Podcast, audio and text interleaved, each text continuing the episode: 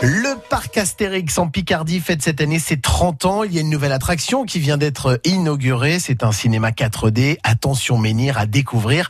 Et toute cette semaine, on vous emmène dans les coulisses de ce parc d'attractions, dans l'univers des Gaulois et des Romains, de l'ambiance. Aujourd'hui, dans les allées du parc, nous sommes avec Valentin.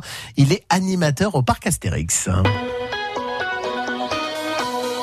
Bonjour Valentin. Bonjour. Vous êtes animateur, ambianceur, c'est ça le terme exact C'est ça, le terme c'est animateur maintenant, on parle de, comme ça. Animateur au parc Astérix, c'est quoi le rôle d'un animateur au parc Astérix Vous nous prenez en charge, euh, nous les visiteurs, dès le début, dès l'entrée C'est ça, alors comme son nom l'indique, animateur c'est d'animer euh, la journée de nos visiteurs, donc c'est dès leur arrivée, dès leur dès euh, l'arrivée au parking, jusqu'à leur départ bah, du parc. Donc essentiellement, nous on est présent dès le matin pour renseigner nos visiteurs sur les attractions qu'il y a dans la journée, les spectacles, euh, tout simplement tout ce qu'il y a à faire, les événements. Et ensuite, nous, on a la gestion aussi des salles de spectacle. Donc, on a quatre salles de spectacle et également la nouvelle attraction Attention Ménière, qui est un cinéma en 4D. Ça veut dire quoi la gestion des salles de spectacle? Alors c'est accueillir le visiteur, euh, les placer dans la salle avec les règles de sécurité et bien évidemment durant le spectacle s'assurer que tout se passe bien, euh, qu'aucun visiteur se lève, euh, qu'il passe tout simplement un bon moment. Dans le côté animateur, il y a une côté humour, blague avec, euh, avec les visiteurs aussi?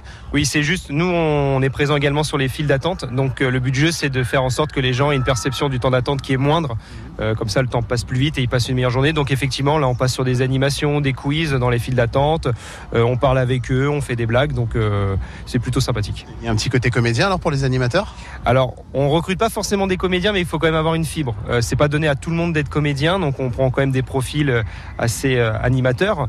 Euh, mais tout le monde peut devenir comédien au parc Astérix avec un peu d'entraînement. C'est quoi les spectacles qu'on peut voir euh, ici au parc Astérix? Alors vous avez plusieurs spectacles qui sont joués quotidiennement, euh, plusieurs fois par jour, dont Gaulois Romain le match, qui est un spectacle de, cascade.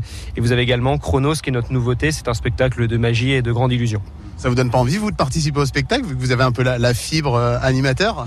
J'aimerais bien participer au spectacle, mais c'est vrai que rester plutôt dans l'ombre, côté visiteur, c'est quand même plus intéressant. on va laisser ça aux professionnels, parce que si je commence à faire des temps de magie, euh, ça risque d'être pas fameux. C'est quoi les bonnes aptitudes pour être un bon animateur ici au parc Astérix? Alors essentiellement c'est le sourire, il faut être souriant. Si on n'a pas le sourire, bah, le visiteur ne l'aura pas. Et c'est la bonne humeur tout simplement, parce qu'une personne qui vient travailler au parc avec euh, la bonne humeur, bah, forcément il va le faire, euh, ça va se ressentir sur le visiteur. C'est quoi que vous préférez le plus dans, votre métier? Ah, Ce que je préfère dans mon métier, c'est que c'est jamais la même chose. J'arrive le matin, alors certes je m'occupe toujours des mêmes spectacles, des mêmes personnes, mais il se passe toujours quelque chose au parc Astérix. Aucune journée se ressemble quand on vient travailler au parc Astérix. Et vous marchez combien de kilomètres par jour? Est-ce que vous le savez? Alors oui, j'ai installé un podomètre euh, sur ma montre. Vous êtes nombreux à avoir installé un podomètre?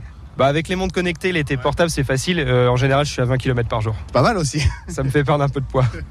Valentin, animateur.